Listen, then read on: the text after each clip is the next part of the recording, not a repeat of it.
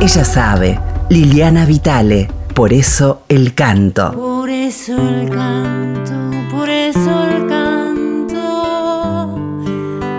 por eso, por eso el canto, por eso el canto, por eso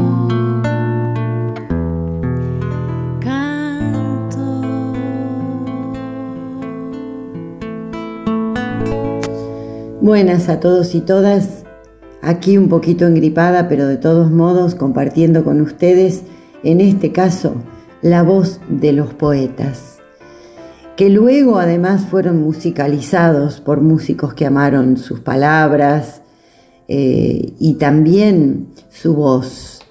Eh, la voz del poeta, la voz del escritor es lo que hoy nos ocupa y lo primero que vamos a compartir es un texto y audio preferido de la vida y es al gran Julio Cortázar eh, contándonos, cantándonos de algún modo con su voz tan inconfundible el texto Me caigo y me levanto. Julio Cortázar entonces es el primer eh, homenajeado en este repaso de poetas leyendo sus propias cosas con su propia voz y luego siendo musicalizados por queridos músicos argentinos. Luego de Me caigo y me levanto de y por Julio Cortázar, pegadito vamos a escuchar un tangazo llamado Llorá Argentino, un poema de Julio Cortázar, musicalizado por Alberto Favero y cantado por Nacha Guevara, eh, dentro de esas primeras canciones eh, que nos mostraba este dúo inolvidable que luego inmortalizó poemas de Benedetti y, y de otros poetas, en este caso Alberto Favero musicalizando a Julio Cortázar, en la voz de Nacha Guevara. Pero primero la voz de Julio, a ver. Nadie puede dudar de que las cosas recaen. Un señor se enferma y de golpe un miércoles recae. Un lápiz en la mesa recae seguido. Las mujeres, ¿cómo recaen?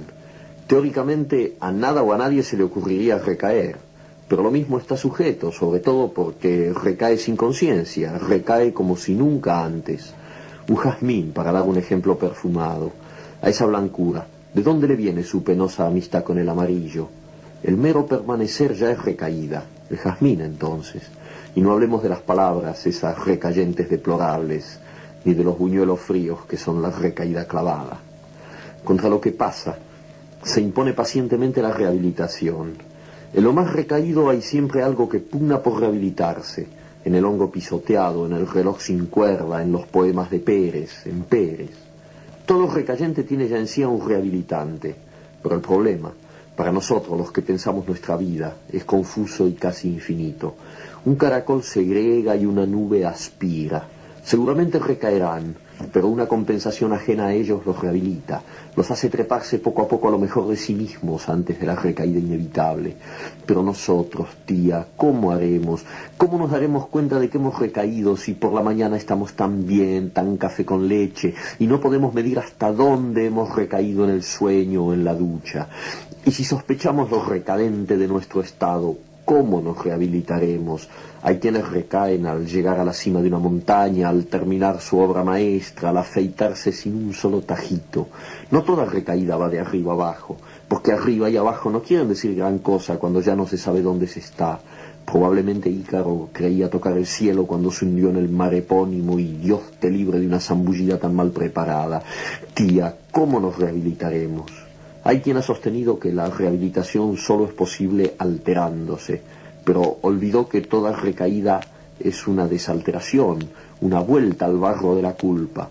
En efecto, somos lo más que somos porque nos alteramos. Salimos del barro en busca de la felicidad y la conciencia y los pies limpios. Un recayente es entonces un desalterante, de donde se sigue que nadie se rehabilita sin alterarse. Pretender la rehabilitación alterándose es una triste redundancia. Nuestra condición es la recaída y la desalteración, y a mí me parece que un recayente debería rehabilitarse de otra manera, que por lo demás ignoro. No solamente ignoro eso, sino que jamás he sabido en qué momento mi tía o yo recaemos, ¿Cómo rehabilitarnos entonces si a lo mejor no hemos decaído todavía y la rehabilitación nos encuentra ya rehabilitados? Tía, ¿no será esa la respuesta ahora que lo pienso? Hagamos una cosa. Usted se rehabilita y yo la observo. Varios días seguidos. Digamos, una rehabilitación continua. Usted está todo el tiempo rehabilitándose y yo la observo. O al revés, si prefiere. Pero a mí me gustaría que empezara usted, porque soy modesto y buen observador. De esa manera si yo recaigo en los intervalos de mi rehabilitación, mientras que usted no le da tiempo a la recaída y se rehabilita como en un cine continuado, al cabo de poco nuestra diferencia será enorme. Usted estará tan por encima que dará gusto. Entonces, yo sabré que el sistema ha funcionado y empezaré a rehabilitarme furiosamente. Pondré el despertador a las 3 de la mañana, suspenderé mi vida conyugal y las demás recaídas que conozco, para que solo queden las que no conozco y a lo mejor, poco a poco, un día estaremos otra vez juntos, tía, y será tan hermoso decir, ahora nos vamos al centro y nos compramos un helado, el mío todo de frutilla y el de usted con chocolate y un bizcochito.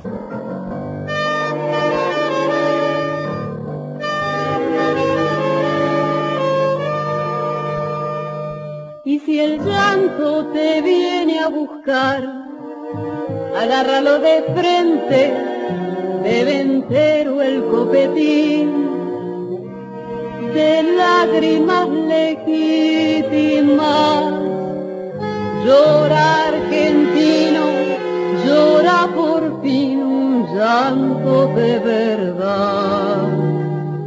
Llora las desgracias que creías ajena, la soledad al pie de un río la culpa de la paz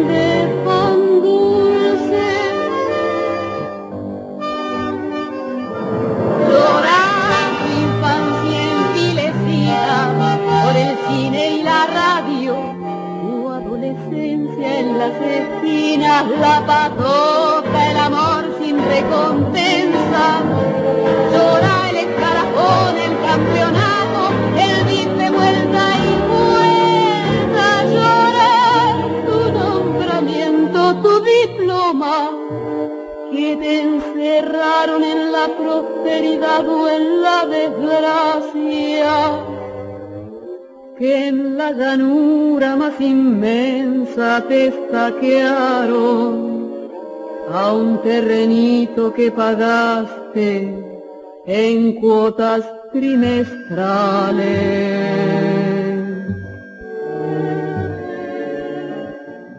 Llora argentino, llora por fin un llanto de verdad.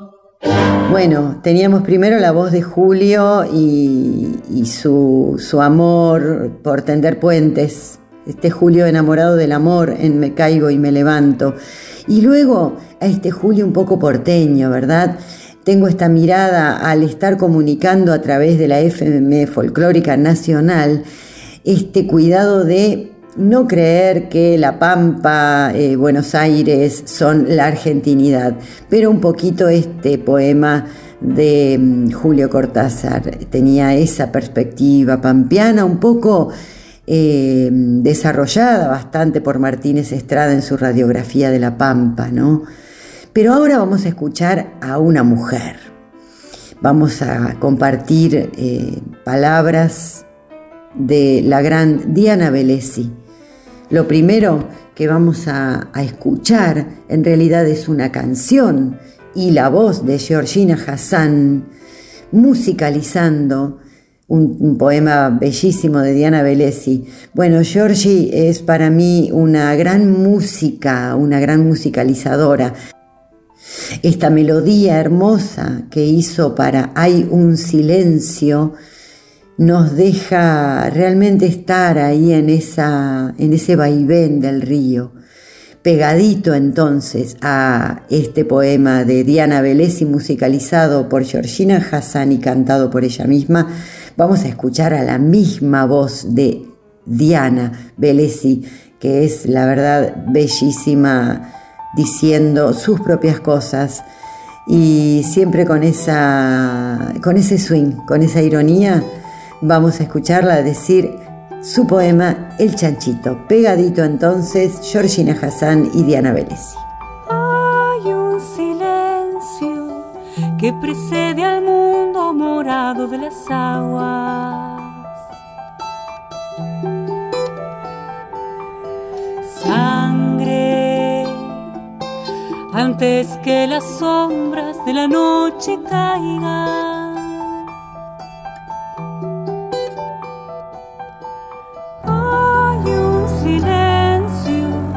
Que precede al mundo morado de las aguas.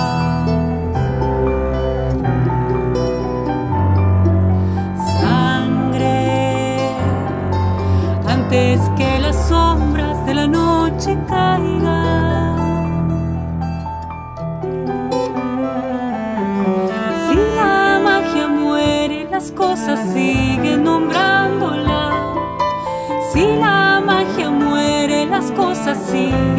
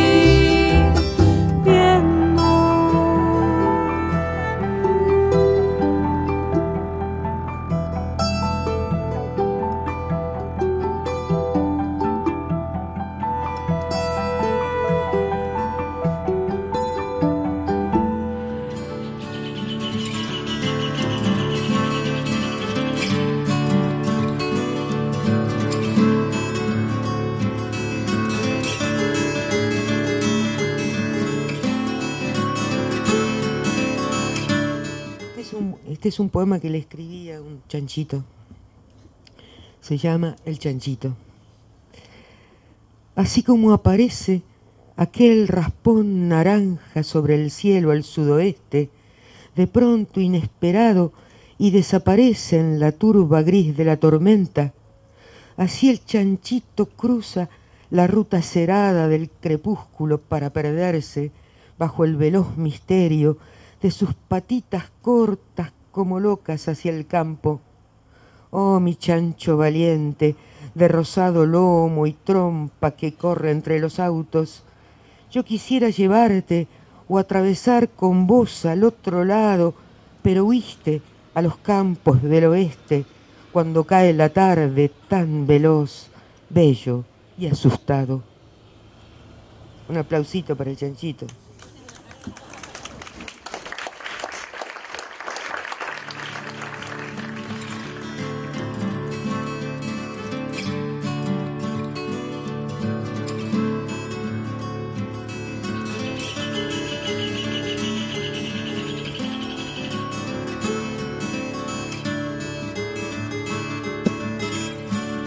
Es mucho lo que aparece cuando abro cada una de estas puertas en este encuentro de Por eso el canto. Me pongo a investigar entonces nuestros escritores, nuestros poemas y quién los ha musicalizado y me quedo pegada a la voz de ellos mismos. Esto se trata de escuchar las voces de la música, de la poesía, de la interpretación, de, de, la representación inclusive, ¿no? La voz va transformándose en esta épica de querer comunicar. Por eso no podía menos que encontrar, buscar y encontrar algo para compartir en donde la voz de Juan Gelman esté presente en este repaso. Qué linda la voz de Juan Gelman, una voz clara, una voz directa como sus poemas y a la vez profunda y, y tenue como el agua. Lluvia es el poema que de y por Juan Gelman vamos a escuchar luego de la balada de un hombre que se cayó la boca, poema de Juan Gelman musicalizado por Juan Cedrón por el Cuarteto Cedrón. El Cuarteto Cedrón fue muy importante en esto de acercarnos la poesía, eh, así como lo fue Paco Ibáñez en mi infancia, en los 60, en los 70, acercador de poesía, pero en este caso el repaso es por, nosotros, argentinos, poetas y cantores, músicos, eh, así que es Juan Gelman, musicalizado por Juan Cedrón en este caso, el que abre este tercer bloque, balada de un hombre que se cayó la boca, primero y luego pegadito, lluvia, de y por Juan Gelman. El sol sale todos los días, cantan los pájaros o llueve, alguien muere, alguien nace, alguien sufre, y un hombre se cayó la boca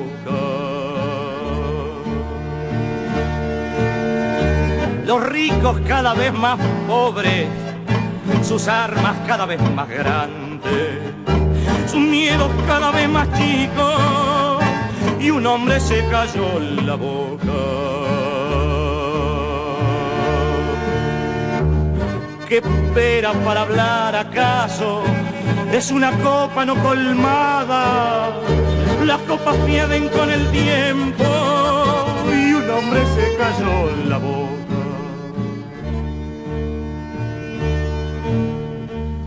Espera. Tiene miedo, no sabe, es un mártir.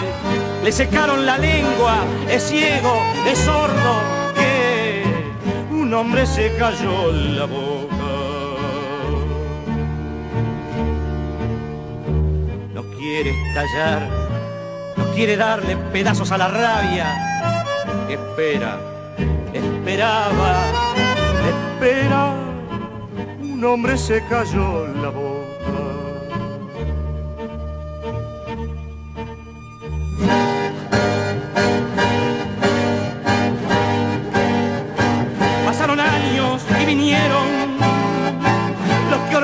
La victoria. Todos hablaron, pero antes un hombre se cayó la boca.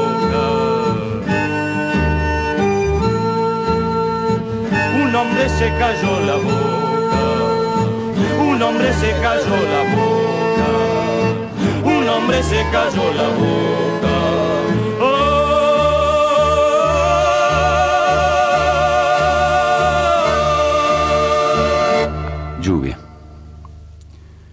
Llueve mucho, mucho, y pareciera que están lavando el mundo.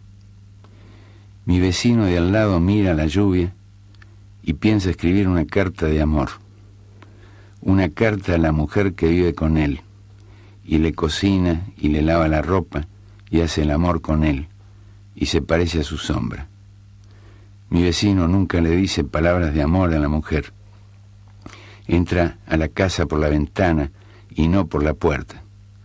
Por una puerta se entra a muchos sitios, al trabajo, al cuartel, a la cárcel, a todos los edificios del mundo, pero no al mundo, ni a una mujer, ni al alma, es decir, a ese cajón o nave o lluvia que llamamos así, como hoy, que llueve mucho, y me cuesta escribir la palabra amor, porque el amor es una cosa y la palabra amor es otra cosa, y solo el alma sabe dónde las dos se encuentran, y cuándo, y cómo, pero el alma, ¿qué puede explicar?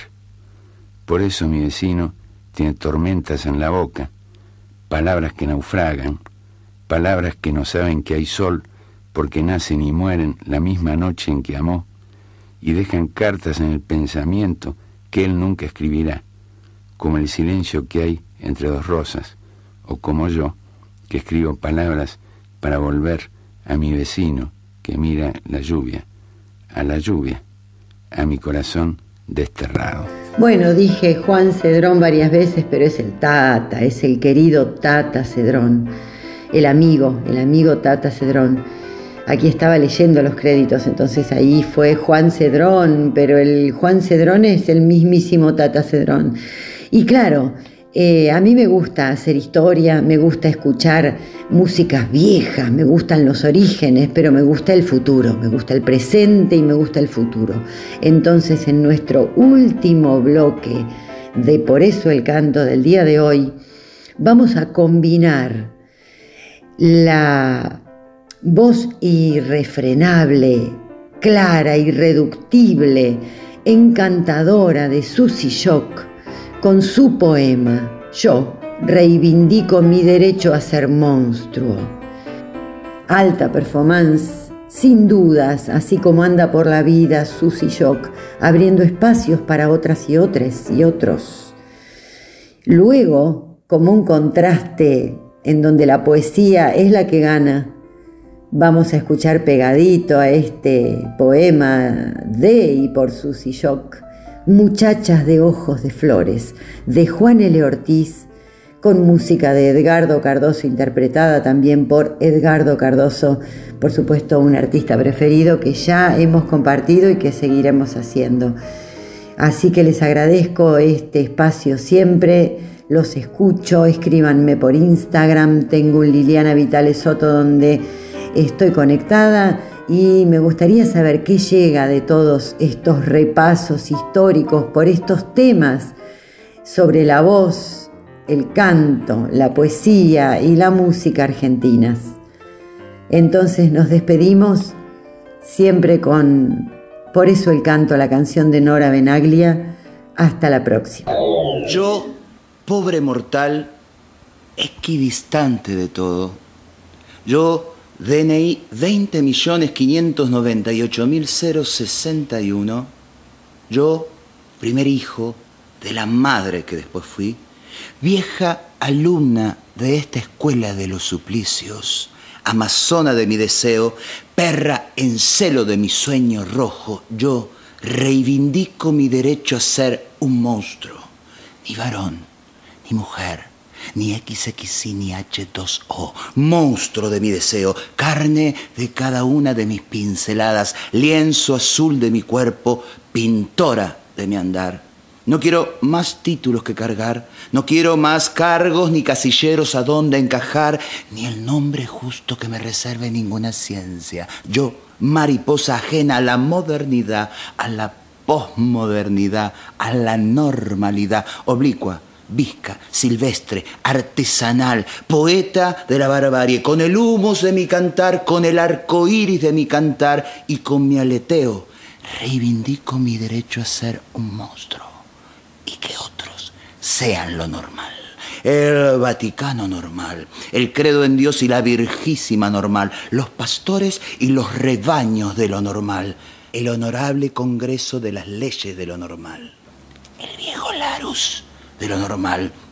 Yo solo llevo las prendas de mis cerillas, el rostro de mi mirar, el tacto de lo escuchado y el gesto avispa de besar. Y tendré una teta obscena de la luna más perra en mi cintura y el pene erecto de las guarritas alondras y siete lunares, setenta y siete lunares, que digo, setecientos setenta y siete lunares de mi endiablada señal de crear mi bella monstruosidad, mi ejercicio de inventora, de ramera de las torcasas, mi ser yo, entre tanto parecido, entre tanto domesticado entre tanto metido de los pelos en algo, otro nuevo título que cargar, baño de damas o caballeros, mm, nuevos rincones para inventar. Yo transpirada, mojada, nauseabunda, germen de la aurora encantada, la que no pide más permiso y está radiosa de luces mayas, épicas, parias menstruales, marlenes, dianas sacayanas, sin Biblia,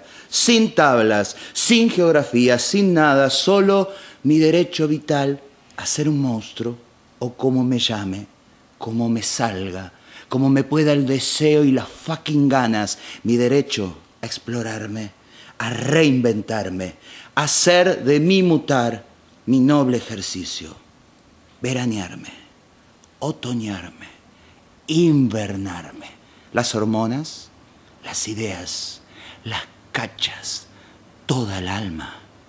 Amén.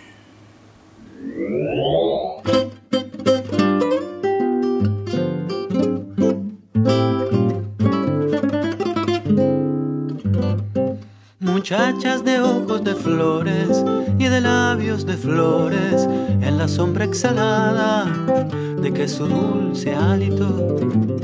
Los vestidos ligeros, muy ligeros, con pintas. Arde de abejas el agua y arde. Los ojos, los labios hacia las islas azules a través de la cortina de los racimos pálidos. Ríen los ojos, los labios, veis las muchachas, pues la tenue sombrero y bordoneada que se alucina de muselinas claras y de otras flores vivas, extrañas flores vivas, riendo, riendo, riendo hacia las islas. De ojos de flores y de labios de flores, arde de abejas el agua y arde. Ríen los ojos, los labios hacia las islas azules, a través de la cortina de los racimos pálidos. Muchachas de ojos de flores y de labios de flores, el agua arde.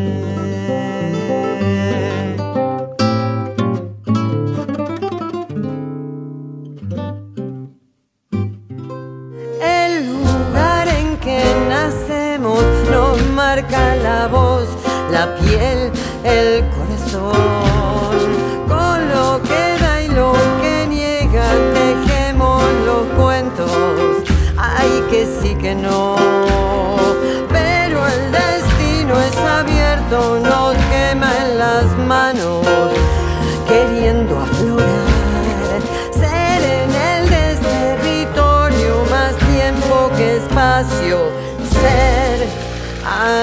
Caminar. Ella sabe, Liliana Vitale, por eso el canto.